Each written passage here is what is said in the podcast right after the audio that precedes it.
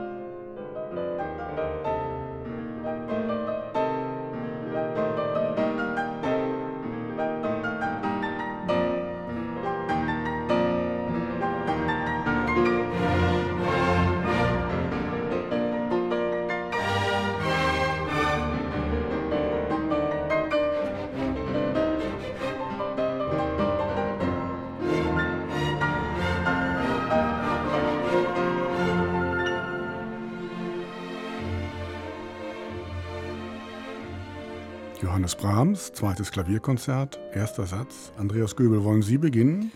Ja, das war so eine Aufnahme, die hat Licht und Schatten. Ich fange mal mit dem Orchester an, weil es da am einfachsten ist. Das hat was schön Melodisches, da geht richtig die Sonne auf und zwar mit einem Knall. Da ist die Wärme, da haben wir überlegt, ist das jetzt Brahms oder dirigiert er da doch Verdi? Also das kann man so machen. Das ist vielleicht nicht der ganze Brahms, aber das ist erstmal ein Angebot. Vom Klavier her gefällt es mir überall dort, wo es etwas ruhiger ist, wo man merkt, das geht durch den Interpreten durch. Er tastet sich da so langsam voran, sieht mal hier eine Kleinigkeit, da eine Kleinigkeit. Ganz klar ist, dass der Pianist technisch mit den Anforderungen überfordert ist. Das ist ziemlich geschludert und geholpert und in einem Sinne, dass es manchmal auf Kosten der Gestaltungsfähigkeit geht, auf Kosten der Spannkraft an der einen Stelle versucht das und da rutscht er ziemlich die Treppe runter, gerade noch so zum Stocken gekriegt. Also sagen wir so, das wird nicht meine Lieblingsaufnahme, aber als Beginn nehmen wir es mal. Vielen Dank für diesen ersten Aufschlag. Andreas Göbel, Pianist, Kritiker und Redakteur hier bei RBB Kultur. Christine Lemke-Matwei ist im Studio, Autorin, Redakteurin bei der Zeit in Hamburg und Kaius Kaiser. Ihn kennen Sie unter anderem als Moderator der Sendung Meine Musik. Das sind die drei Blindverkoster.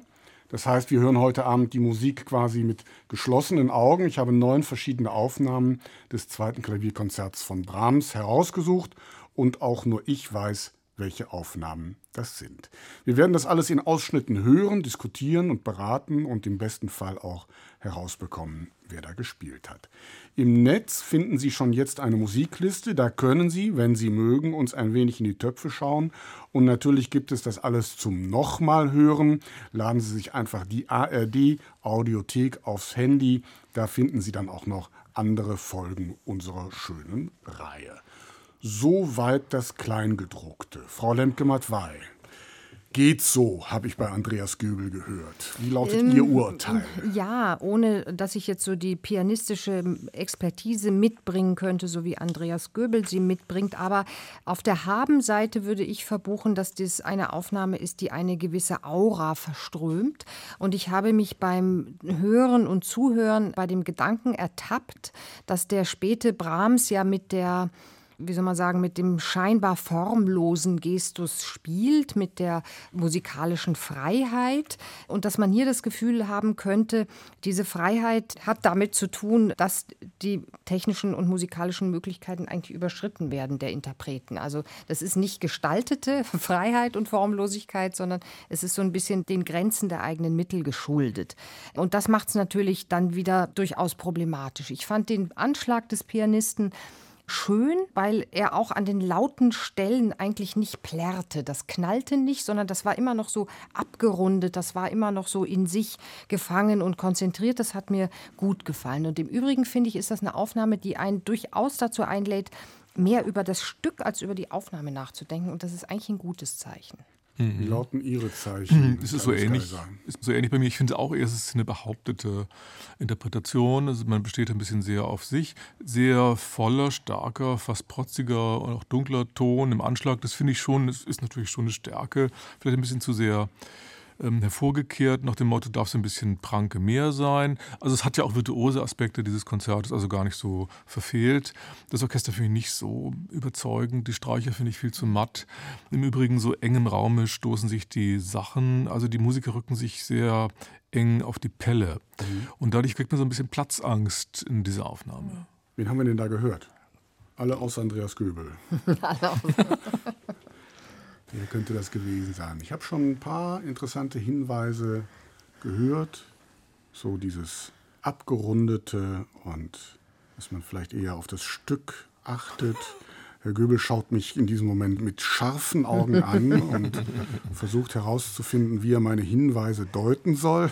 Und also ich bin hängen geblieben an dem, auch was Christine Lemke-Matwei beobachtet hat, eben diese Anschlagskultur bei allen technischen Unzulänglichkeiten, aber jemand, der eben nicht auf eine Weise virtuos knallt und das rauskehrt und in der Kombination wäre das für mich so eine äh, Kategorie Alfred Brendel, der ähm, ja nie diese virtuosen Literatur gespielt hat, weil er sie nicht spielen konnte, aber der eben musikalisch ja klar seine Qualitäten hat, das äh, kann man gar nicht in Abrede stellen.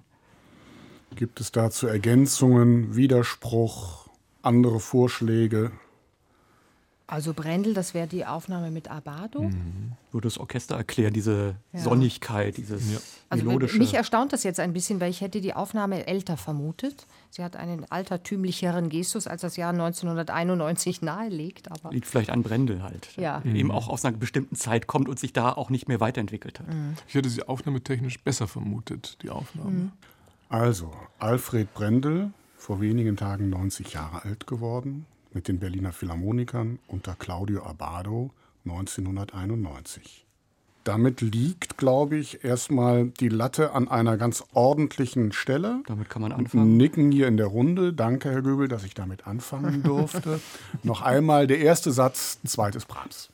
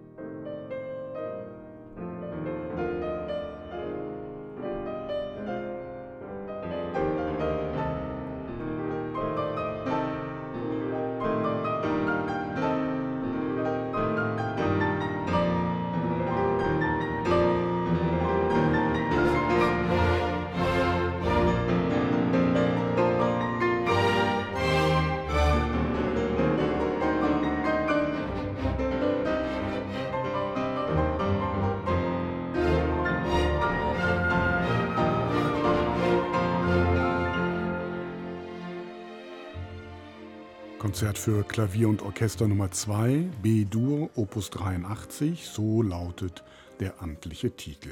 Brahms hat ja gerne in Pärchen komponiert, so auch hier. Das erste Konzert verhielte sich zum zweiten wie der Jüngling zum Mann. So wird es gerne erzählt. 20 Jahre liegen zwischen diesen beiden Werken.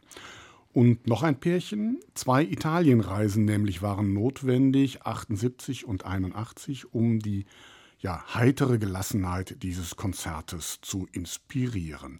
Wenn man dann aber nach innen schaut, wird es doch ein wenig anspruchsvoller, komplexer.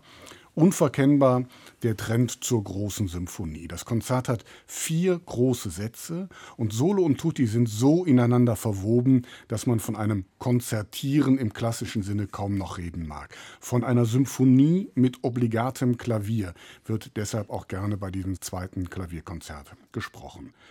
Auch formal und motivisch ist alles sehr miteinander verknotet. Also man muss schon mit der Kneifzange heran, um so etwas wie eine Sonatenform zu entdecken. Christine Lemke-Matwei hat das eben schon angesprochen. Es gibt bei den Themen kaum noch irgendwelche Hierarchien. Alles strömt und saugt sich durch diese vier Sätze. So leicht wie es scheint, ist die Sache dann eben kompositorisch nicht. Brahms weitet und spreizt die Gattung bis an ihre Grenzen. Auch virtuos im klassischen Sinne ist das Konzert nicht. Andreas Göbel ist es trotzdem schwer zu spielen gerade deswegen. Es gibt viele Konzerte, die klingen sehr viel virtuoser und das hat man eigentlich dann schnell drin, was daran liegt, dass man bei solchen typischen virtuosen Konzerten sehr schnell auf das mal an Technik erarbeitete zurückgreifen kann. Hier bei Brahms ist es eigentlich nicht so, es sei denn, man hat mal Brahms 51 Übungen durchgemacht, die er selber herausgegeben hat und die nur seine Technik beschreiben und wer hat das schon? Also es gibt im Grunde genommen kaum einen Griff, den man aus irgendetwas automatisch ableiten kann. Alles ist dann irgendwie kombiniert und man merkt, dass selbst bei Sachen wie Passagenspiel, Dreiklängen, Vierklängen, das auch nochmal hier durchgetüftelt ist und es hat überhaupt nichts mit einem virtuosen Konzert zu tun. Das heißt, man muss sich wirklich jeden Takt vornehmen. Und letzten Endes bringt es überhaupt nichts, das Konzert aus dem Technischen her zu begreifen, sondern nur, wenn man die Struktur, wenn man die Funktion, die das Klavier in jedem Moment hat, auch zum Orchester, zur großen Form und zu sich selbst anfängt zu durchdringen, kann man es eigentlich auch technisch spielen. Alles andere, jetzt nur mal das durchzufingern, führt zu gar nichts. Ich habe bei der Vorbereitung überlegt, habe ich das schon mal live im Konzert gehört? Nee. Nee? Sie?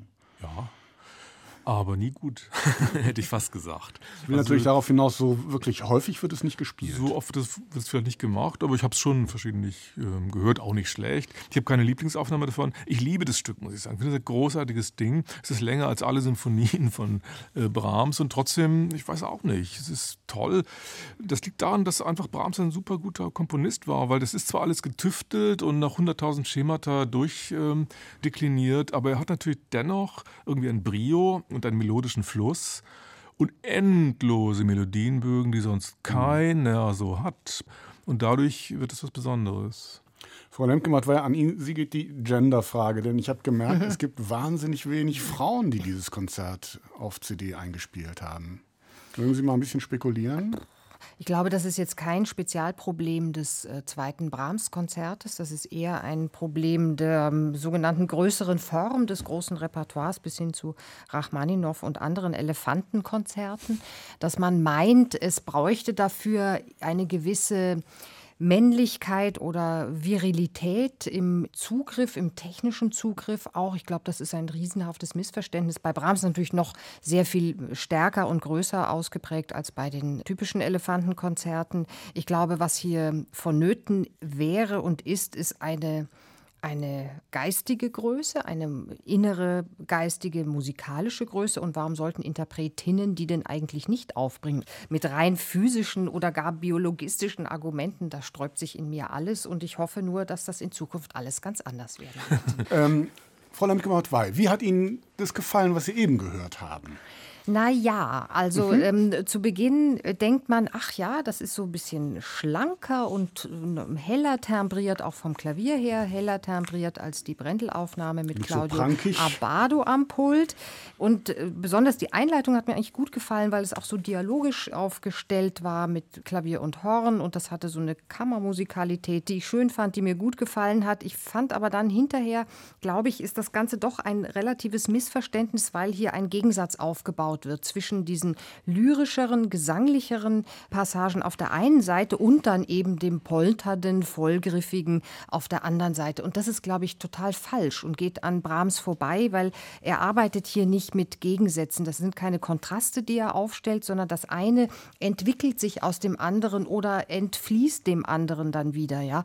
Und so wie das hier aufgefasst wird, hat man es dann plötzlich mit so ganz seltsamen, so, so, einer seltsamen Virilität in den Gegensätzen zu tun. Und das hat mir überhaupt nicht gefallen, hinten raus. Ja. Also einerseits denkt man, ach, es klingt so ein bisschen wie Humperding, so, ja. Oder dann wieder ist man so im Verismus. Also das ist äh, stilistisch sehr unausgegoren. Kaius Kaiser. Ähm, wahnsinniges Protagonistenbewusstsein des Solisten, was ich aber erstmal gut finde. Und zwar warum? Weil man hier nicht den Eindruck hat, dass man versucht, Erwartungen zu genügen. Oder, wie ich es bei der Abado-Aufnahme auch ein bisschen fand, dass man versucht, sich so in ein, so ein Prokrustes-Bett von dem hineinzufügen, wie man glaubt, dass es sein mhm. muss. Dieser Pianist hier macht, was er will, ändert dann auch das Tempo, wenn es ihm nicht passt, plötzlich, wenn er mal gerade die Gelegenheit dazu hat. Das finde ich eigentlich eine gute Sache, weil man den Eindruck hat, es ist ein Maß an Spontanität und Augenblickshaftigkeit bei der ganzen Sache drin. Vor dem Hintergrund, was wir vorhin so gesagt haben, muss man natürlich auch hier sagen, meine Herren, wie wird hier einer auf dicke Hose gemacht? Das ist ja furchtbar. Also wirklich viril bis dort hinaus, bis zum Abwinken, bis der Arzt kommt. Andreas Göbel. Ich würde es mal an dem orientieren, was über Brahms eigenes Spiel, der hat es ja uraufgeführt, mit sich selbst am Klavier gesagt wurde. Da war von Klarheit, Präzision und Fülle die Rede. Klarheit kann ich hier nicht finden. Ein Einfall reiht sich äh, an den anderen. Präzision, naja, mal ja, mal weniger. Und Fülle, es ist dann, wenn die Pranke zu lang, kein Fortissimo, das wirklich einen Raum füllt, sondern sehr schmal, sehr aus dem Unterarm gespielt. Und das scheint mir bei Brahms ziemlich dem zu widersprechen. Wen haben wir denn da gehört? Wen haben wir denn da beleidigt? Also dieses tausend Ideen zu haben und äh, ja auch oft in richtige Richtung zu denken, aber so dieser Eindruck, das ist noch so in der Probierphase. Ich bin da, gut, fertig wird man mit dem Stück sowieso nicht ein ganzes Leben lang, aber ich habe jetzt wenigstens mal ein Ergebnis, von dem ich sage, bis hierhin und das kann ich dann auch aufführen oder auf Tonträger aufnehmen. Also das habe ich oft erlebt bei Klavierabenden und da Sie, äh, Christian, die, die Genderfrage schon an dieser Stelle gestellt haben, scheint es mich zu bestätigen, dass das Hélène Grimaud sein könnte. Ja, was sagen die anderen? Dazu möchte ich mich nicht äußern. Tja. Ja. Frauen sind halt doch die, ja die besseren Brahms, Männer. Die ja viel Brahms, die viel Brahms gespielt hat. Gespielt hat. Schon in ihrer Jugend, ja. Genau so ist es. Hélène Grimaud, Wiener Philharmoniker, Andres Nelsons, neuere Aufnahme aus dem Jahr 2012. Ich habe mir auf dem Zettel geschrieben, eigentlich Brahms Spezialistin. Ja, wie gesagt, sie hat auch viel Sonaten gespielt, die, die, Klavierstücke gespielt, ganz früh schon immer sich viel mit Brahms auseinandergesetzt und liebt die sogenannte deutsche Musik sehr. Und spielt sie sehr männlich. Womit die Genderfrage beantwortet wäre, man Eben kann nicht. es nämlich nicht hören, nicht. es ist wurscht. Nein, nein, nein, Entschuldigung, das ist nicht so. Sagen Man könnte ja genauso gut sagen, hier versucht eine Frau gerade besonders männlich zu spielen und ist dadurch auf dem falschen Dampfer. Lass uns mal bis hierhin. Die Mann-Frau-Frage wird uns sicherlich im Laufe des Abends noch begegnen. Noch einmal der erste Satz, zweites Klavierkonzert von Brahms.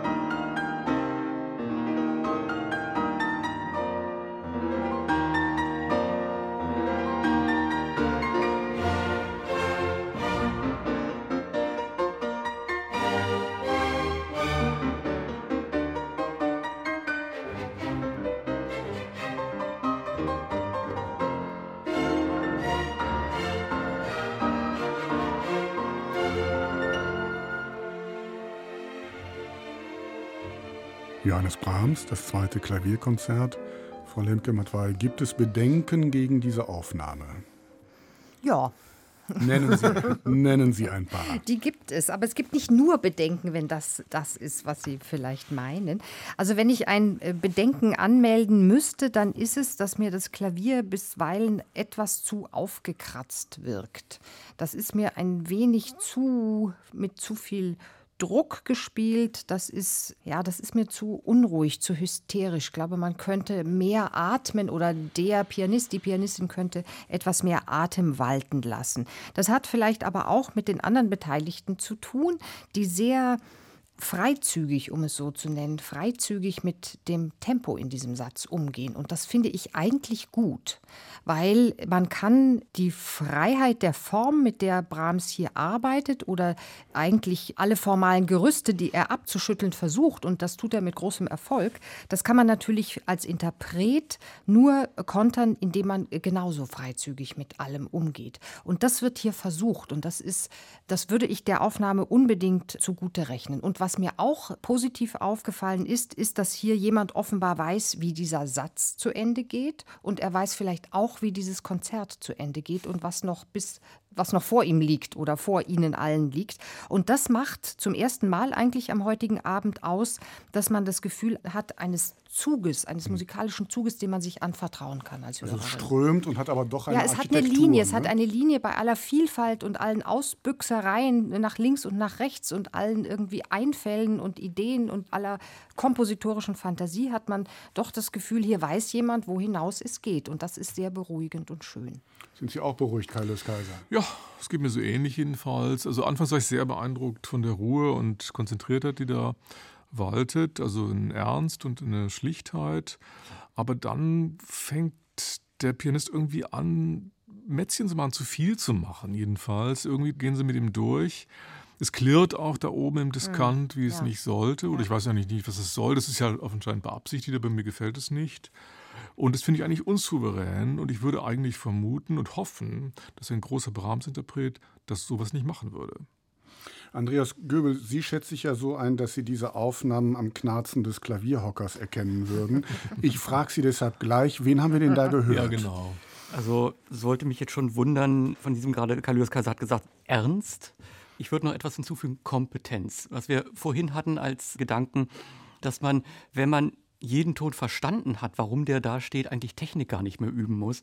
Das habe ich hier gehört. Die Frage, kann der das spielen, kann der das nicht spielen, die stellt sich gar nicht, weil ich so eine musikalische Gestaltungskraft habe, ich kann sagen, ja, das würde ich jetzt subjektiv anders spielen, aber ich kann dem jetzt nicht sagen, das geht so nicht. Und ich muss für mich sagen, ich habe sehr viele von meinen Wünschen, die ich bei einer Interpretation dieses Konzerts habe, erfüllt gefunden.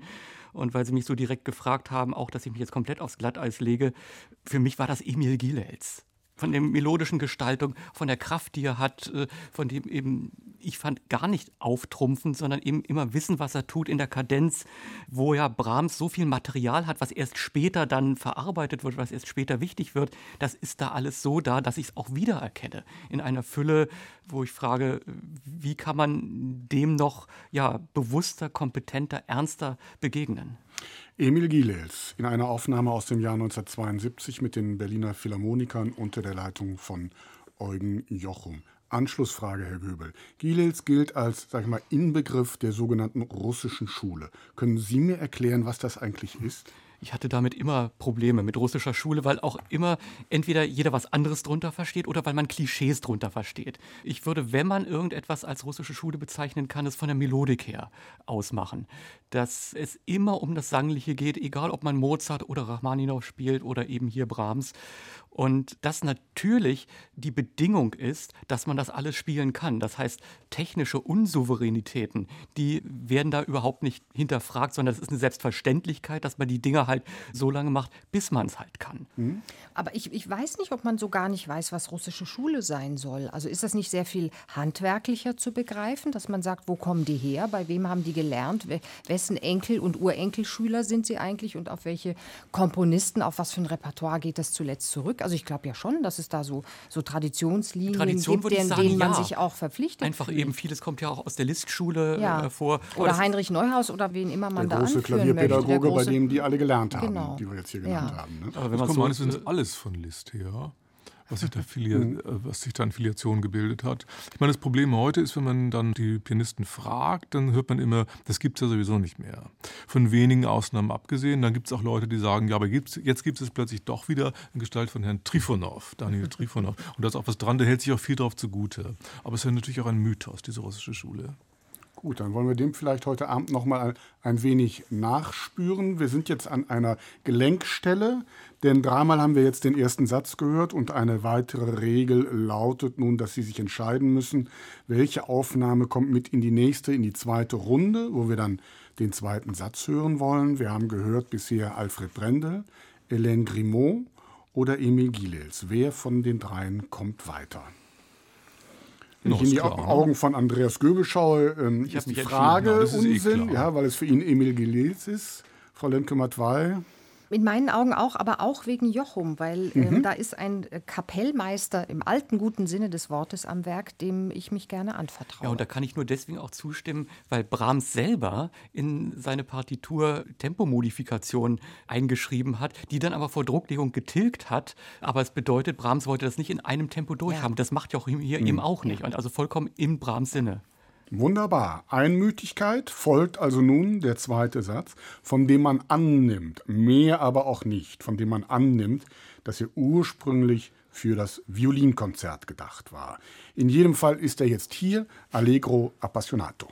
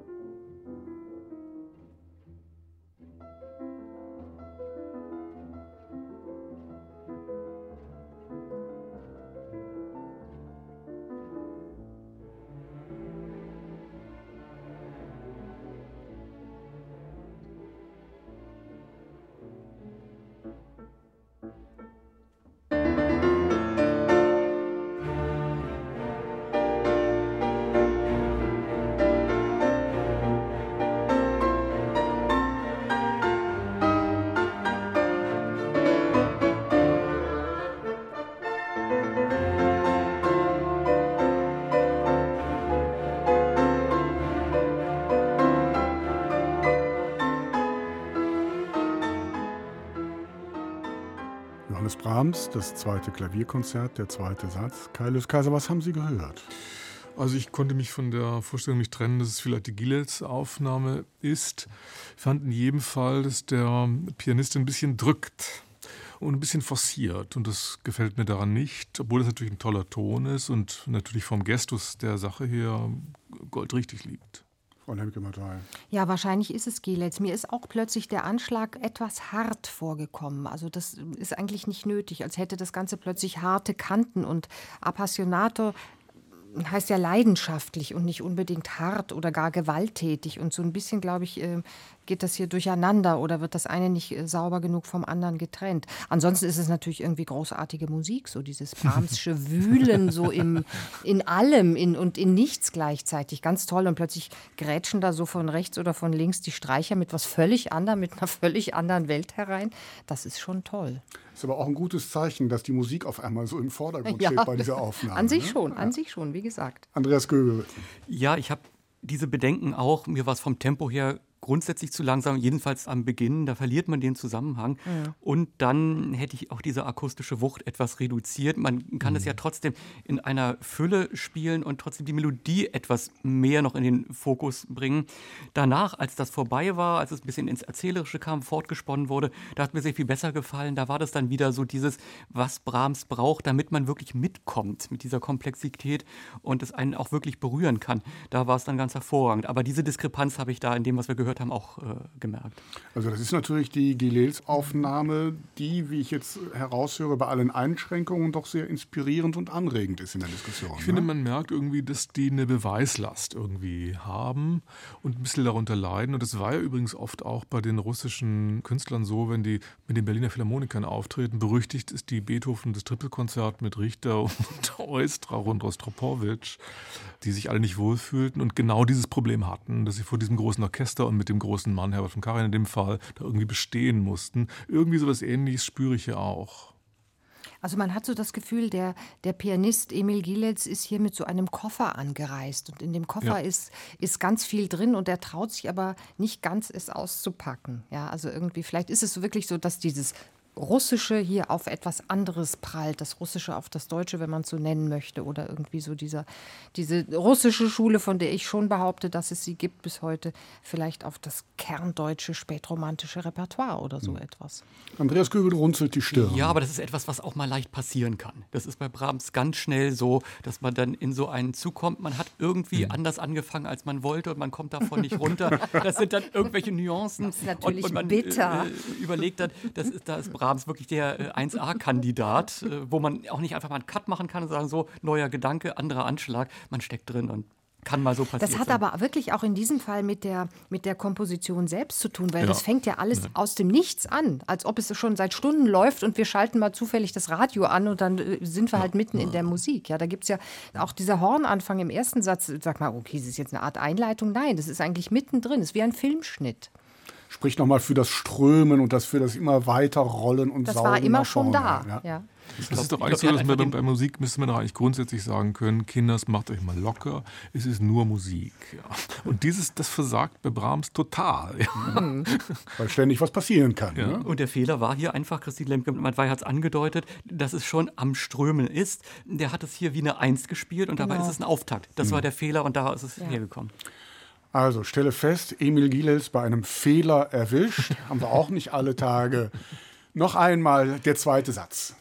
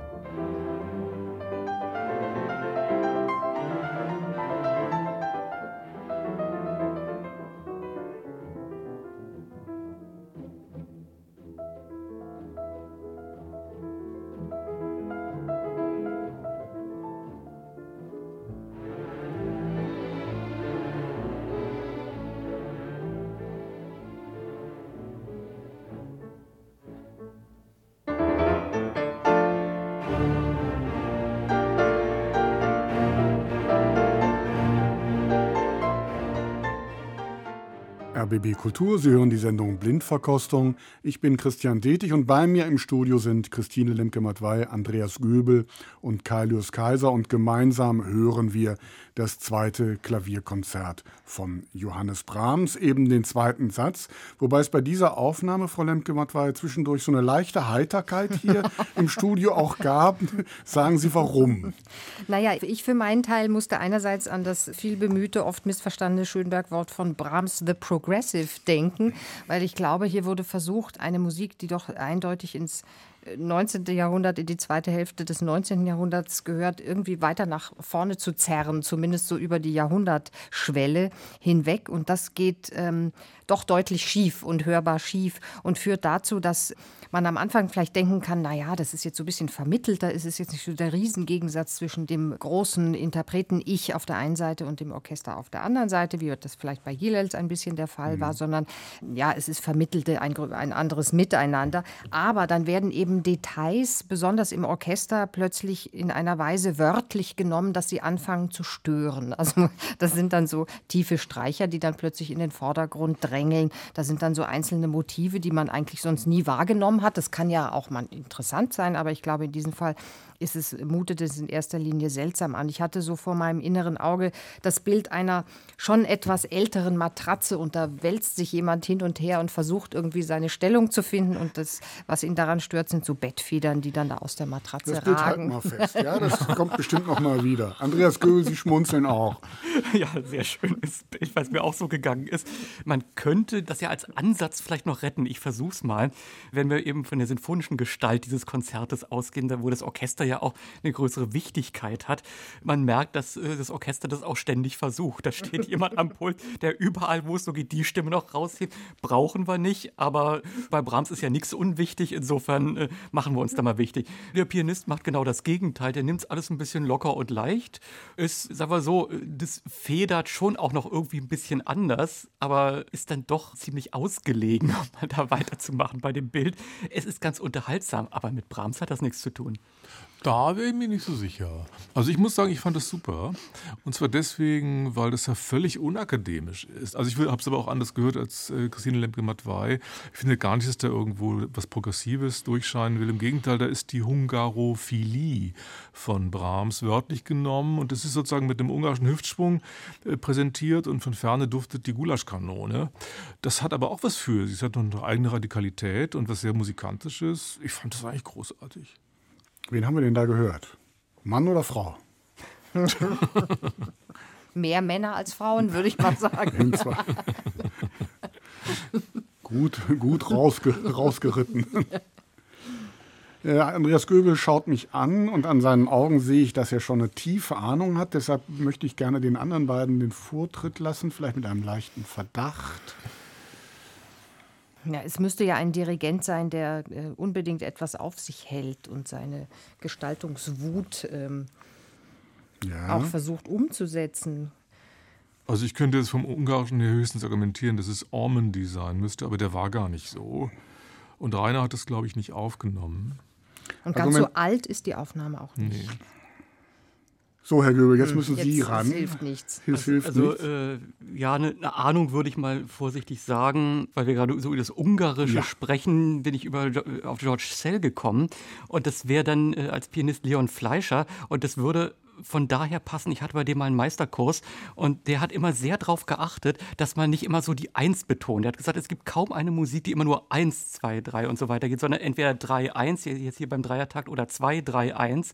Und so spielt er so ein bisschen. Also es äh, kommt immer irgendwo her und geht immer überall hin und hat da eben so diese, was ich vorhin so als Leichtigkeit äh, bezeichnet habe. Das würde so auf das passen. Das genau, heißt, anders als Gilels hatte das mit dem Auftakt verstanden in dem Fall jetzt. Unbedingt, ja. Und klar, der war auch Ungar, selbstverständlich. Ja. Ja. Genau. Alles richtig. Leon Fleischer, das Cleveland Orchestra unter George Sell, die älteste Aufnahme heute Abend 56. aus dem Jahr 1956. Gut, lassen wir es mal bis hierhin stehen. Noch einmal der zweite Satz.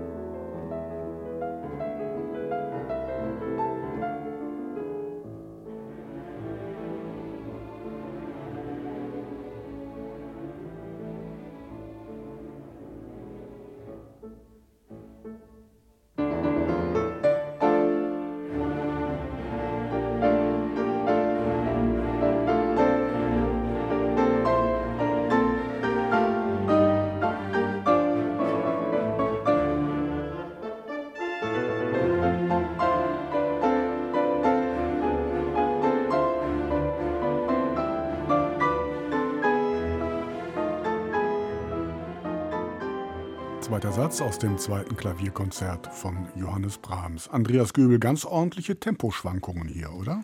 Ja, aber mir scheint es eher unfreiwillig zu sein, weil es auch wieder so der Fall ist, dass der Pianist äh, technisch Probleme hat. Also die Sprünge in der linken Hand, die sind unangenehm, aber der gibt dann irgendwann auf und äh, verdeckt das irgendwie. Ist ja nicht schlimm. Nur äh, wenn dann die eigentlich schönen Momente äh, melodischer Gestaltung dann aufgegeben werden und er dann eigentlich nur noch Strecke macht, ich habe so das Gefühl, der denkt, Mann, wann ist diese Passage endlich zu Ende? Ich weiß da auch nicht mehr weiter. Und ganz schlimm ist hier das Orchester. Ich weiß nicht, was schlägt der Dirigent für einen Takt? Dann bei dieser Streicherpassage ist es für sich allein. Es hat keinen Bezug zum vorhergehenden ich würde sagen, kompletter Bauchklatscher. Also die Frage nach dem Auftakt stellt sich erst gar nicht, Kailius Kaiser. Was haben Sie gehört? Naja, ich habe auch ein Orchester gehört, das so drauf losknüppelt wie sonst was. Das ist also doch einigermaßen indiskutabel. Den äh, Pianisten habe ich toll gefunden, muss ich sagen. Und zwar, weil er doch eine endlose Linie hier Pflicht und beibehält und nicht locker lässt und immer noch weitermacht und weitermacht und weitermacht. Und wirklich den melodischen Sinn auch eigentlich trifft dabei, mhm. wie mir scheint. Also da hat er doch was Wesentliches von Brahms getroffen. Frau Lemke-Matwei. Ich, war, unzufrieden, ich bin ne? sehr unzufrieden, weil es so schreck, so scheußlich klang. Ich fand, mhm. der, das, der Gesamtklang-Eindruck war einfach wirklich verstörend scheußlich. Irgendwie. Es, es, klang grobschlächtig, es klang plärrig in den lauten Stellen. Äh, der ganze Gestus hatte so was Unbarmherziges. Warum denn? Die Musik ist doch gar nicht böse. Das ist doch ein freundliches Klavierkonzert. Also ich habe das nicht verstanden, was die hier von mir wollen. Wen haben wir denn da gehört? Ich habe die Aufnahme extra noch besorgt, weil ich irgendwo gelesen habe in irgendwelchen Diskografien. Ist auch. Legendär, ja, großartig, muss und so weiter. Und dann habe ich mir gedacht, dann darf die natürlich nicht fehlen. Und jetzt hier. Hm. Also ich komme mit den Aufnahmen auch immer durcheinander, aber das könnte zum Beispiel Richter gewesen sein. Und dann wäre das wahrscheinlich Leinsdorf. Ich bin mir nicht sicher, ob das die einzige Richteraufnahme ist, die Nein. hier in Fall kommt. Nicht. Herr Richter hätte das auch, wäre auch technisch nicht so ja, in die Bredouille so gekommen. Gewesen, also ja. es gibt einen Pianisten, der auch immer schwere Werke gespielt hat, als er eigentlich technisch konnte, aber das dann musikalisch äh, sehr gut ausgeglichen hat. Das war Claudio Arau. Mhm. Wundert mich von daher ein bisschen, wenn es wäre, äh, das hat er ja mit dem äh, Konzertgebauorchester unter Heiting gemacht, das klingt aber nicht so. Also Heiting hat nee. so nicht. Und der war doch auch souverän. Technisch. dirigiert. Oder Moment, der hat das weil Sie sagen, die haben da extra besorgt, die Aufnahme. Es gibt, der hat das doch mal gemacht unter Giulini. Mit dem Philharmonia Orchestra. Also, ja, das könnte ich mir vorstellen. Denn kann man immer ein bisschen an den Bläsern erkennen. Die quäken nämlich immer mhm. leicht. Mhm. Aber das war Claudio Arrau mit dem Philharmonia Orchestra unter Carlo Maria Giulini, eine Aufnahme aus dem Jahr 1962. Ui, ui. Das ist sehr untypisch für Giulini, würde ich auch sagen, was wir da gehört haben. Und ich sage so viel zu legendären Aufnahmen. Na, aber Entschuldigung, aber Rau bleibt ein super Pianist und ich fand es, ich fand es auch gut. Okay, dann bis hierhin. Dreimal jetzt haben wir den zweiten Satz gehört. Drei verschiedene Aufnahmen. Claudio Arrau hier zum Schluss, dann Leon Fleischer oder noch aus der ersten Runde mitgenommen Emil Gilels. Wir kommen zum dritten Satz und die Frage ist, welche Aufnahme kommt eine Runde weiter? Andreas Göbel brauche ich gar nicht zu fragen. Der lächelt mich an. Der lächelt nur? Ja, weil er natürlich Emil Gilels weiterreichen möchte. Frau Lemke-Matwei. Also ich habe sowohl mit Cell als auch mit Giulini Schwierigkeiten. Cell ist mir zu, weiß ich nicht, zu extrovertiert und zu wenig bei Brahms zu Hause offenbar. Und Giulini Arau mag natürlich kompetent und eine Größe sein, aber der hat es hier auch schwer. Hm, also ich würde Gilels hier hinter mir lassen an dieser Stelle und äh, Fleischer mitnehmen. Sie sind aber, wenn ich es jetzt richtig sehe, überstimmt, oder? Ja. Gut, dann ist es entschieden. Emil Gilels kommt weiter, folgt also nun der dritte Satz und ein weiteres Mal treibt Brahms die Gattung an ihre Grenzen. Aus dem Klavierkonzert wird ein Doppelkonzert für Klavier und Cello.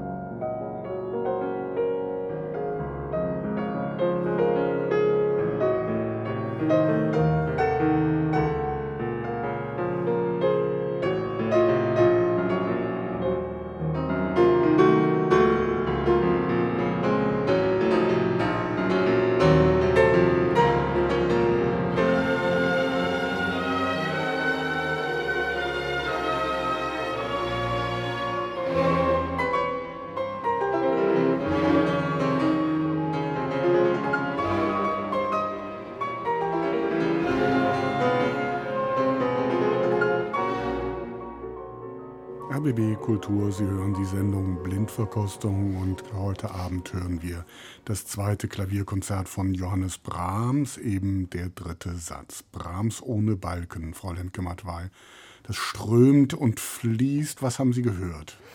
Ich habe einen langsamen Satz an der dritten Position gehört dieses Konzertes. Ich habe ähm, ein Cellokonzert zu Beginn gehört, bei dem man sich schon ein bisschen fragt, ich weiß nicht, ob das der Aufnahme hier geschuldet war, ob es das tatsächlich sein will, ein Cellokonzert. Mir war der Ton sehr näselig. Natürlich hat man immer das Problem, man hat ja da keinen gleichwertigen Solo-Cellisten sitzen, wie der Pianist, der da ohnehin schon seit zwei Sätzen sitzt, sondern das wird vom ersten Pult des Orchesters aus bestückt. Hm, das macht so eine gewisse Stufe, dann liefert äh, dieses Cello, diese Cellostimme sozusagen das Material, auf dem dann das Klavier seine Virtuosität entfalten kann. Und dieses Material ist eigentlich ganz schlicht. Es ist ein Lied. Es wird eigentlich gesungen, so wie Brahms oft schön singen kann. Mir ist der Zusammenhang in dieser Aufnahme nicht ganz klar mhm. geworden. Mir war das irgendwie zu improvisatorisch oder so pseudo-improvisatorisch. Irgendwie hatte das so eine formale Unerlöstheit, die mir nicht so angenehm ist. Andreas Göbel. Ja, mir ist es, was die Orchestereinleitung mit Solo-Cello äh, betrifft, genauso gegangen wie Christine Lemke-Matwei. Kann man so machen? Ähm, ich hätte mir noch die Frage gestellt, es ist ja in Wirklichkeit doch kein Cello-Konzert. Welche Rolle hat das? Das hätte ich alles sehr differenzierter gerne gehabt. Äh, mir ist dann irgendwann langweilig geworden. Ich hatte dann irgendwie, es strömte so dahin und ähm, ich habe abgeschaltet. Als das Klavier angesetzt hat, dachte ich zunächst, toller Anschlag. Mhm. Also da ist wirklich jeder Ton, der bedeutet etwas und sofort habe ich wieder hingehört. Es konnte kraftvoll sein, ohne dass es fett ist. Es ist ein sinnliches Reflektieren, aber nicht, es hat sich jetzt nicht verfranst, sondern es wurde immer wieder aufgenommen. Manchmal ging es vom Anschlag so, sogar in Richtung Chopin, aber äh, der wusste offensichtlich, wo kann man in diese Richtung gehen und wo muss es dann auch wieder richtig Brahms sein, der so ein Fundament braucht und der vom vierstimmigen Satz ausgeht. Also das war eine Gestaltung, die für mich unglaublich durchdacht war, aber die mich auch sehr berührt hat. So klingt Andreas Göbel, wenn er es in Wahrheit schon weiß, euch beiden aber noch einen kleinen Vorsprung lassen will, Kaius Kaiser. Hm, ja. Also das Problem ist für mich, dass die beiden Solisten nicht so richtig zusammenpassen. Mhm. Der, der Pianist ist deutlich angereist, hörbar angereist, während der Cellist hier die Chance seines Lebens wittert. Ich bin mir aber, ich bin mir aber nicht sicher, ob hier nicht vielleicht ein paar Seufzerbrücken zu viel gebildet werden von diesem äh, Cellisten. Von dem Pianisten, das muss ich auch sagen, war ich jetzt doch sehr angetan und sehr äh, beeindruckt. Und zwar aufgrund des wahnsinnigen, tollen, heiligen Ernstes, der da ähm, herrscht. Das ist ja geradezu ein unwilliger und störrischer alter Mann, der da sich präsentiert. Finde ich mutig, muss man sich leisten können. Das höre ich viel zu selten, sowas. Solche störrischen alten Männer gibt es zum Beispiel überhaupt nicht mehr. Miss Kaiser hat sich schon festgelegt, dass da ein Mann spielt. Ein ja, okay. Und störrisch und alt und obendrein. alt und weiß natürlich auch. ja, ja, dreifach stigmatisiert. Andreas Göbel, habe ich denn eben richtig gelegen, dass Sie schon eine heiße Ahnung haben? Also ich habe eine Idee. Ich bin so drauf gekommen, als ich dachte, der äh, geht manchmal so in Richtung Chopin, ah, weil der, auf den ich tippen würde, ist ein, äh, großartiger Chopin-Interpret, ganz genauso. Für mich wäre es Christian Zimmermann.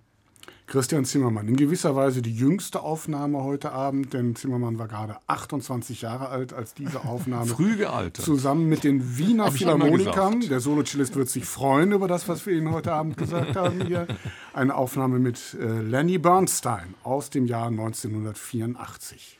Also ich finde das Bild, was Kai Lös Kaiser gerade gebraucht hat, des zugereisten, nein, des angereisten Pianisten, das trifft es hier ganz gut, weil die machen, die machen was ganz Verschiedenes. Die sind irgendwie nicht auf dem selben Brahms-Planeten mhm. unterwegs, wenn sie überhaupt auf dem Brahms-Planeten unterwegs sind. Das ist das Auseinanderfallen. Ja, das ist das Auseinanderfallende. Oder dass man wirklich erst aufmerkt, und das stimmt, so ist es mir auch gegangen, wenn das Klavier ja. kommt, was nicht der Sinn dieses Satzes ja. sein kann. Eine Probe passt. Okay, bis hierhin vielleicht noch? Noch einmal der dritte Satz aus dem zweiten Klavierkonzert von Johannes Brahms.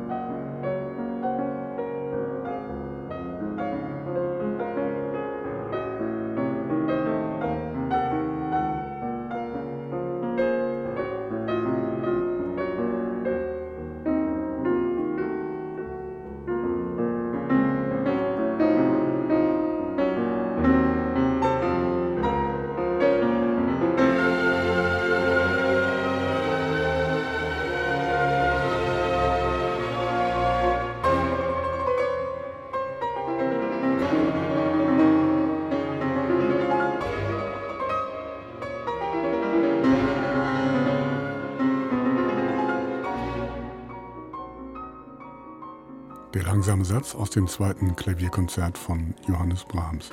Andreas Göbel eben war schon bei der Aufnahme von Christian Zimmermann von heiligem Ernst die Rede. Es geht noch ein bisschen ernster, habe ich den Eindruck, oder? Ja, ich würde sagen, es ist eine andere Form von Ernst. Das ist nicht so sophisticated wie bei Christian Zimmermann. Es ist in der Grundanlage dunkler, also dieses Chopinsche Aufhellen habe ich hier nicht gehört. Die Gefahr besteht dann, dass es danach auch zu sehr knallt. Das war mir äh, tatsächlich eine Spur zu viel für den Gesamtgestus. Aber grundsätzlich kann ich mich damit auch sehr anfreunden als wirkliche Variante, als Möglichkeit der Interpretation.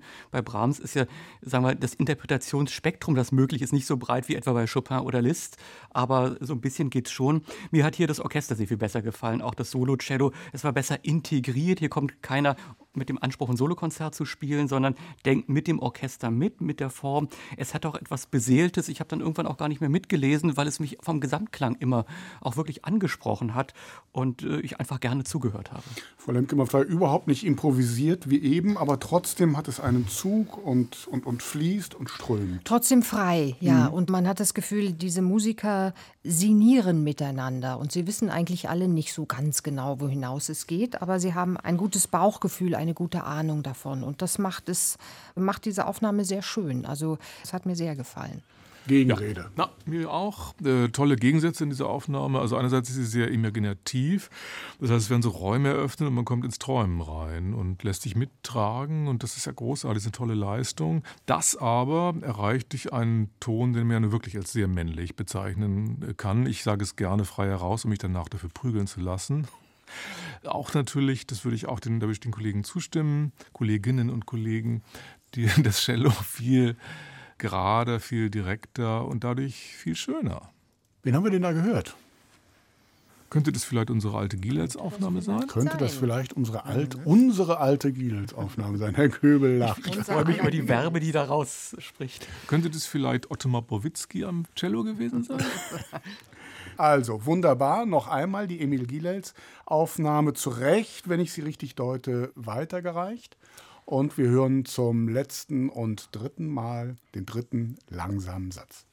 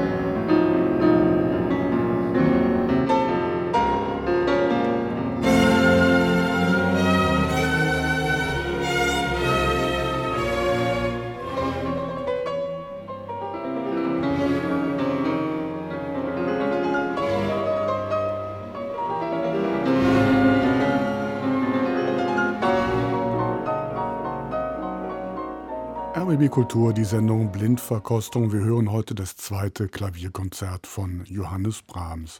Und jetzt, Kaius Kaiser, bin ich gespannt. Ganz anderer Ton hier jetzt. Ja, es war ein anderer, ganz anderes Paar Schuhe, sehr viel schwelgerischer, Paramount-mäßiger, finde ich so vom Orchester her. Also ein bisschen so Cecil B. DeMille-mäßig in die Breite gezogen, aber der Pianist weiß doch, was er will und er weiß vor allen Dingen, wie es geht. Also auch da würde ich so einen heiligen Ernst, wie ich das vorhin schon gesagt habe, durchaus auch attestieren. Und so untaufrisch die Aufnahme sein mag, so gut hat sie mir doch eigentlich gefallen, muss ich sagen. Wie hat sie Ihnen gefallen, Frau Lemke-Mattwein? Auch ganz gut. Ich bin, äh, anfangs dachte ich, naja, ist aber schon viel Cello. Also mir eigentlich zu viel Cello und auch zu näseliges Cello. Aber der Pianist, sobald der dann die Szene betritt, hat doch ein sehr einnehmendes Selbstbewusstsein mhm. und das interessiert einen sofort. Ja. Und das mag man nicht alles mögen, es mag auch so knallen und mag auch irgendwie so komische Schnitte setzen, manchmal auch wenn das Orchester dann einsetzt, das ist mir alles irgendwie zu hart und zu sehr auf die Pauke gehauen. Ähm, das Ganze hat was Sperriges und Darauf muss man sich so ein bisschen einlassen, aber ich glaube, man würde belohnt werden, wenn man sich bis zum Ende darauf einließe. Andreas Göbel, wie haben Sie das gehört? Da gehe ich mit bei dem Pianisten. Weichheit, schöner Klang, schöner Ton. Mhm. Das ist so jemand, der sich gern erstmal so ein bisschen zurückzieht, so eine Kaminwärme verströmt, eine Innerlichkeit, sich so in sich selber verliert. Aber ich hatte nie Angst, dass der nicht mehr weiß, wo er ist und wie er da wieder herausfindet. Dieses Denken in Zusammenhängen, das hat man sehr gut gehört. Wenn danach das Orchester wieder dazukommt, das war bei den anderen beiden Aufnahmen oft ein ziemlicher Bruch. Und hier war es gar nicht, und das lag am Pianisten, dass er diesen Anschlag beibehalten hat und nicht jetzt plötzlich anfing, ganz gezwungen bewegt zu werden. Was mir nicht so gefallen hat, war das Orchester, das war auch die Uneinheitlichkeit, die Balance stimmte nicht. Äh, wenn ich über das Solo-Cello schon die ersten Geigen so drüber ziehe und der Rest ist dann nicht zu erkennen. Man merkt schon den Versuch, irgendwas zu gestalten, aber es war mir zu gewaltsam. Wen haben wir denn da gehört? Schauen wir nicht in die Richtung von Andreas Göbel. Selbst der rätselt im Moment noch. Das war, wie Sie alle gehört haben, meine Monoaufnahme. Vielleicht ist das nochmal ein Hinweis, zumindest für Andreas Göbel, dessen Augen gerade wenn's aufgeblitzt fünf, sind. 50er sind, wenn man so Klavier und Orchester so ein bisschen zusammendenkt. Ich hatte kurz gedacht, Richter Haser, aber das wäre Karajan Philharmoniker, das hätte nicht so geklungen. Gesa Ander hätte ich erst gedacht, aber nicht Rossbaut mit dem Sinfonieorchester des Südwestfunks. Bleibt eigentlich nur, wenn es in die 50er ist, Clifford Curzon und Wiener unter Knappertsbusch, was ich für möglich halte. Ich halte es sogar für wahr. Das heißt, ich weiß, dass es stimmt. Genau so ist es. 1957 entstanden. Der englische Pianist Clifford Curzon, die Wiener Philharmoniker Hans Knappertsbusch hatte die Leitung. Also auf Knappertsbusch wäre ich beim Leben meiner Mutter nicht gekommen. Ich auch nicht. Ja, Jetzt aber bitte einzeln, warum? naja, ähm, Knappertsbusch als der große Wagner-Dirigent, jemand, der doch eher so voll auf der sehr klanglichen Seite zu Hause ist, auch tempomäßig meistens auf der eher langsamen Seite zu Hause ist. Also das hätte ich überhaupt nicht mit Na, langsam war das gebracht. Ja. Ja. ja, auch der Versuch. Warum ja, hätten Sie es nicht geglaubt? Weil das vom Orchester her. Was waren das? Hm, Wiener Wiener. Philharmoniker? Das so klang das für mich überhaupt nee. nicht, muss ich sagen. Daran wäre es bei mir gescheitert. Gut. Vielen Oder Dank. nicht gut. Oder eben nicht gut.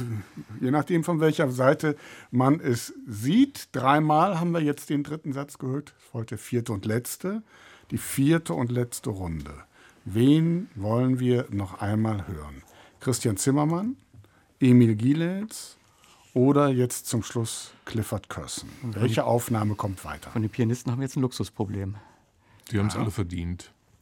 Also ich, mich hat sogar Zimmermann am neugierigsten gemacht hier in diesem Zusammenhang. Mhm. Kaius Kaiser ist neugierig. Herr Göbel. Ja, Zimmermann hat mich auch neugieriger gemacht, einfach weil wir Gilels ja schon öfter gehört haben. Ich könnte bei Zimmermann mitgehen, mich stört nur das Orchester, wie Bernstein das da dirigiert hat. ja, das war das mit den Seufzerbrücken, das stimmt. Mhm. Also ich finde eigentlich die, die Überzeugungskraft von Clifford Curson sehr stark und ich finde auch, würde gerne noch ein bisschen Knappertsbusch hören, ob ja, das, das denn so unknappertsbuschs bleibt. Und ist auch ein unterschätzter, also großartiger Pianist, der Curson. Ja. Also jetzt zweimal Curson und Andreas Göbel. Vom Pianisten Clifford Curson kann ich sofort mitgehen, überhaupt keine Frage. Gut, dann ist es entschieden, folgt der letzte Satz. Traditionell eigentlich ein Rondo, aber auch das umgeht Brahms. Dafür wird es ein wenig ungarisch.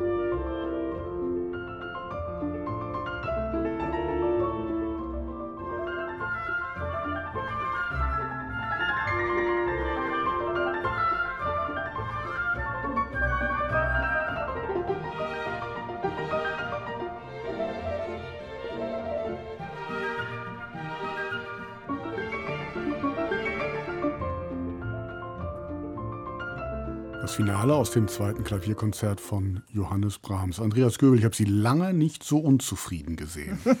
ja, das war ja auch nichts. Es war nicht zusammen. Das Klavier äh, war nicht nur ungenau da, wo man es nicht verzeiht. Es war immer mal irgendwas anderes. Es war brachial, dann wieder zickig, dann putzig und gewollt neckisch. Ich fand das so wichtig tourisch. Ich habe nichts zu sagen, aber ich mache noch was oder ich versuche noch was draus zu machen. Und dazu kommt auch das Orchester bestenfalls Mittelklasse, sehr pauschal. Da ist mir nichts im Kopf geblieben. Ja, Bruchlandung. Kaius Kaiser, Gegenrede. Hat irgendwie Humor, die Aufnahme, mhm. und zwar einen ziemlich dreckigen. Mehr fällt mir dazu eigentlich nicht ein, aber, ich, aber das war mal fällig. Alles gesagt. Frau Lemke-Mattfall. Es ist eben ein langes Klavierkonzert. Mhm. Ich weiß nicht, in, in, wir befinden uns jetzt mindestens in Minute 40 oder so, so ungefähr.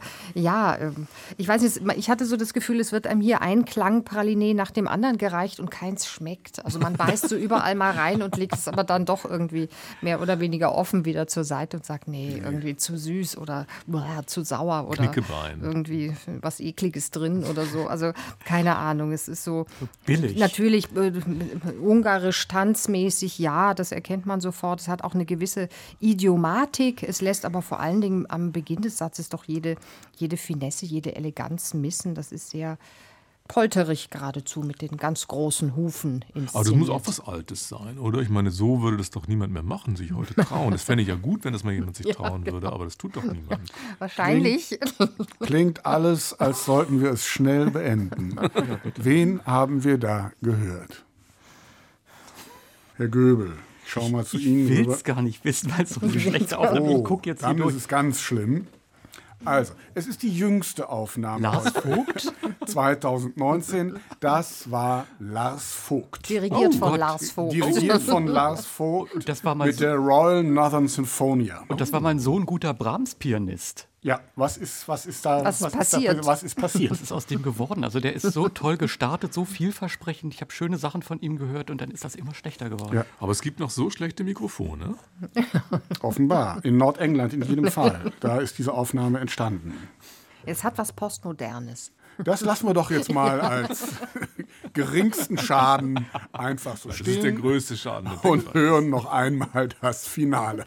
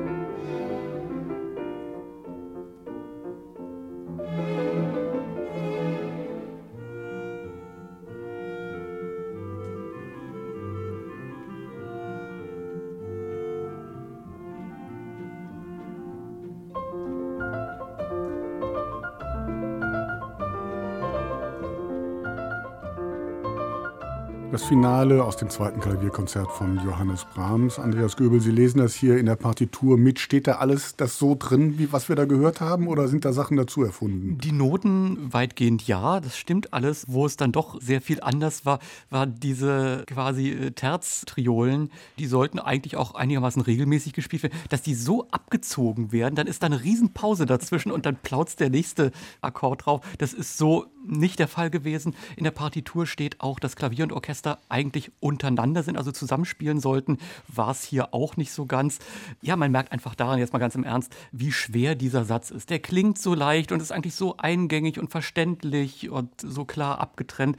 Ja, aber wie schafft man es, dass es weder banal noch irgendwie aufgesetzt klingt, sondern dass es eine Selbstverständlichkeit hat und trotzdem diese neun Minuten trägt, äh, die es dauert. Also das fand ich hier auch nicht ganz eingelöst. Ich fand mich auf etwas deutlich höherem Niveau unterhalten, aber die Lösung ist es nicht. Carlos Kaiser, was haben Sie gehört? Zwei sehr unterschiedliche Temperamente, also seitens des Dirigenten und des äh, Pianisten, die aber immerhin so bombastische Persönlichkeiten sind, dass sie da irgendwie zusammen, irgendwie à la langue sich da vertragen und eine lustige Geschichte erzählen. Ich habe es ganz lustig gefunden, ja. Man ist auch schon ein bisschen weich gekocht von dem Werk, aber das scheint für die Interpreten eben auch zu gelten. Frau Lemke-Matwei. Ja, ich kann dem eigentlich kaum noch was hinzufügen. Man hat so, so was Karnevaleskes, äh, ja. teilt sich hier, hier mit. Und natürlich stellt sich die Frage, was soll eigentlich dieser Satz? Für ein Kehraus ist es zu lang. Also, was ist das für ein Finale? Sehr seltsam. Hm. Wen haben wir denn da gehört? Na, das ist die Knappertsbusch-Aufnahme, ja, die, die wir mitgenommen haben. Ja. Die Sie, Fräulein Kümmert, weil wegen Knappertsbusch mitnehmen wollten. Was ist denn jetzt hier aus dem geworden? Ja, auch nicht so richtig. ich glaube, die haben, die haben sich irgendwie gesagt, das, das musizieren ja. wir jetzt so runter. Und das Wie ist, immer bei Wir können das schon, ja, ja eben. Eine Probe. Wir haben ja auch Ihr kennt das Stück, ich Wir wollten ja auch Knappertsbusch nicht wegen Brahms mitnehmen, sondern wegen Wagner. Ah, verstehe. Dann lassen wir es damit bewenden. Wer fehlt denn jetzt noch? Rubinstein. Rubinstein. Richter, Richter, schon. Richter schon. Ja. Ja, ja, Buchbinder. Polini weiß ich nicht, kommt sehr drauf an. Gibt es mhm. ja diverse Leonskaya. Aufnahmen. Leonskaya, das wäre mal endlich wieder eine mhm. Frau. Das wäre. Auch Daniel Barnbäum hat seine Spuren in der Diskografie hinterlassen. Und schön wäre vielleicht mal Van Cliburn. Horowitz natürlich. Ja, Horowitz natürlich mit Toscanini, ja sicher. Name-Dropping ohne Ende. Wenn wir das jetzt gleich gehört haben, will ich nur einen Namen von Ihnen. Und zwar den richtigen. Und zwar den, bitte.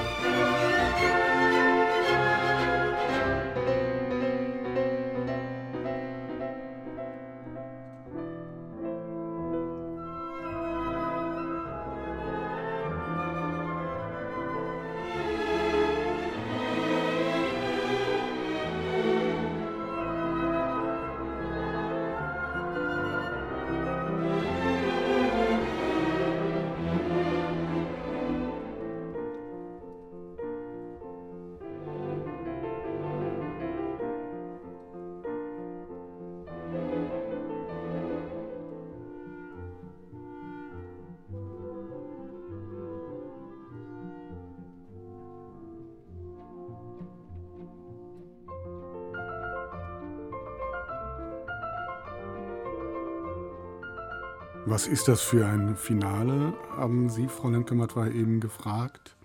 Bessere Antwort hier? Bessere Antwort. Ja, ich, ne? Man müsste den Schluss hören, um es wirklich irgendwie beantworten zu können. Aber insgesamt eine feinere Aufnahme, durchsichtiger so im Gesamtklang und gleichwohl homogener so in den einzelnen Teilen. Es fällt nicht alles so auseinander. Ob es dann am Ende in der Summe Sinn ergibt, bin mir nicht so sicher, weiß ich nicht. Aber ja. Ich finde auch eindeutige Antwort auf die Frage nach dem Sinn dieses Satzes, nämlich, was Sie am Anfang gesagt haben, die Sonne geht auf. Ja, das ist ein positiver Schluss, ganz, ganz einfach ja. und es muss auch gar nicht groß gegrübelt und verkompliziert werden. Und das wird hier auch auf unterhaltsame und gefüllte, substanzielle Weise, finde ich, transportiert. Also das ist eine ganz feine und erzählerisch komplexe, nicht unterkomplexe, sondern spannende Aufnahme. Andreas Göbel, was haben Sie gehört? Eine schöne Beiläufigkeit. Es ist alles ja. da. Es will nicht um jeden Preis originell sein. Es war bezeichnend wie bei diesem quasi ungarischen Teil das Klavier ganz drunter geblieben ist. Da konnte ich kaum erkennen, was da genau passiert. Und das ist auch so dieser Gedanke dieses sinfonischen Konzerts. Wenn das Klavier halt mal eher Begleitung hat, dann hat es halt mal nur Begleitung und dann ist das Orchester wichtig. Diese Unaufgeregtheit war gut, aber diese Präsenz dann auch wieder, das zu können, diese Souveränität, technisch war es irre, ohne jetzt zu zeigen, was bin ich für ein super Techniker, das aber so genau zu spielen, da sind ein paar Stellen drin, da hat jeder Angst vor und das aber noch so messerscharf geschliffen zu machen und so quasi nebenbei, na wieso, was wollte der nicht, kann's halt. Ich höre heraus, wir sind jetzt auch wieder in diesem Strömen, in dieser Selbstverständlichkeit ja. der Musik. Ich möchte eines sagen, ein großes Problem von Brahms Aufnahmen überhaupt oftmals ist, dass sie bedeutungshuberisch sind. Und das ist diese Aufnahme überhaupt nicht und das ist gut. Wen haben wir denn da gehört? So schwer, ja? Naja, also Rubinstein. Rubinstein. Rubinstein. Ja, doch, doch, nicht mit der Technik. Äh, Nein. Also von der Beiläufigkeit, also in seinen besten Zeiten könnte es Maurizio Pollini sein. Denn so dieses, ja, glotzt nicht so romantisch, sondern ich nehme jetzt erstmal das, was da ist. Und in Wirklichkeit tut er ja dann doch mehr, als das nur zu spielen. Also es, es ist eine Aufnahme, die nochmal beweist, dass es von Vorteil sein kann, wenn Dirigent und Pianist, anders als in den Aufnahmen bisher, gut miteinander befreundet sind. Mhm. Das war Maurizio Pollini mit den Berliner Philharmonikern unter Claudio Abbado aus dem Jahr Sekunde 95. 1997 habe ich mir aufgeschrieben. Ja. Also, wir haben mit Abbado begonnen, wir haben mit Abbado geschlossen. Das waren neun Aufnahmen mit dem zweiten Klavierkonzert von Johannes Brahms und es folgt die Fragen aller Fragen, nämlich welche Aufnahme heute Abend bekommt von Ihnen den ersten Platz, welche von den neun war die beste und wollen wir noch einmal hören, dann mit dem ersten Satz. Und während Sie sich sortieren, noch einmal ein Schnelldurchlauf durch die letzten gut anderthalb Stunden. Ich beginne mit den Oldtimern. Clifford Curson und Leon Fleischer haben wir gehört. Dann die in Anführungszeichen Schwergewichte. Alfred Brendel, Emil Gilels, von Ihnen mehrfach weitergereicht, Claudio Arrau, Maurizio Polini jetzt zum Schluss und dann die Jüngeren, wenn man so will, Christian Zimmermann, Lars Vogt, einzige Frau heute Abend, Hélène Grimaud. Wen wollen wir zum Schluss nochmal hören? Wer bekommt den ersten Platz von Ihnen? Also Gielitz hat am besten abgeschnitten hier, glaube ich, bei uns, so in der Summe. Ich fand Zimmermann am überraschendsten und auch Polini eigentlich im positiven Sinne toll am Ende. Ich wäre wahrscheinlich für Polini. Polini höre ich. Ich würde zu dieser Aufzählung niemanden hinzufügen wollen, aber wäre, glaube ich, mehr für Zimmermann. Mhm. Also dieses Beiläufige, was wir jetzt sehr hervorgehoben haben, ich glaube, das fußt auch so ein bisschen auf so einer Negativerfahrung aus den Aufnahmen davor.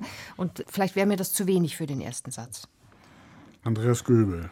Ich könnte mich mit Zimmermann anfreunden, aber ich möchte da Bernstein nicht haben. Und deswegen gehe ich eher von der Kombi und sage Paulini und Abardo, denn die haben ja wirklich so manches Mal richtig toll zusammengearbeitet. Und, äh das soll auch mal belohnt werden. also fasse ich zusammen, Emil Gilles war heute Abend die beste Aufnahme, die Neugier und die Freude auf Paulini, jetzt auch nach dem Schlussauftritt, ist insgesamt am größten. Deute ich das so richtig? Hätte ich nicht besser sagen können. Ja, bei mir nicht, aber das macht ja nichts. Ja, Sie sind überstimmt. Sie hätten die Frauen nehmen müssen, dann wäre alles klar. Ja, dann wäre ich wohl nicht überstimmt worden. Ha, ha. Das hätte sich nämlich keiner getraut. Der erste Satz aus dem zweiten Klavierkonzert von Johannes Brahms.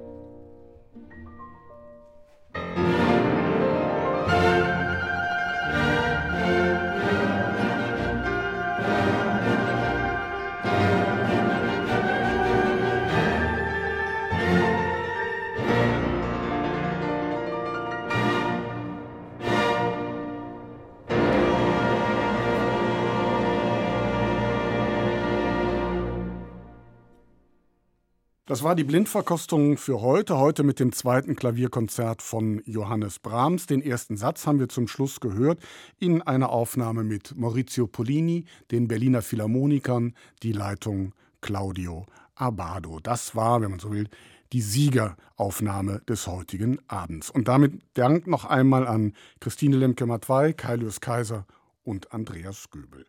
Ich bin Christian Detig und ich verabschiede mich mit den besten Wünschen. Bis dahin eine schöne Zeit.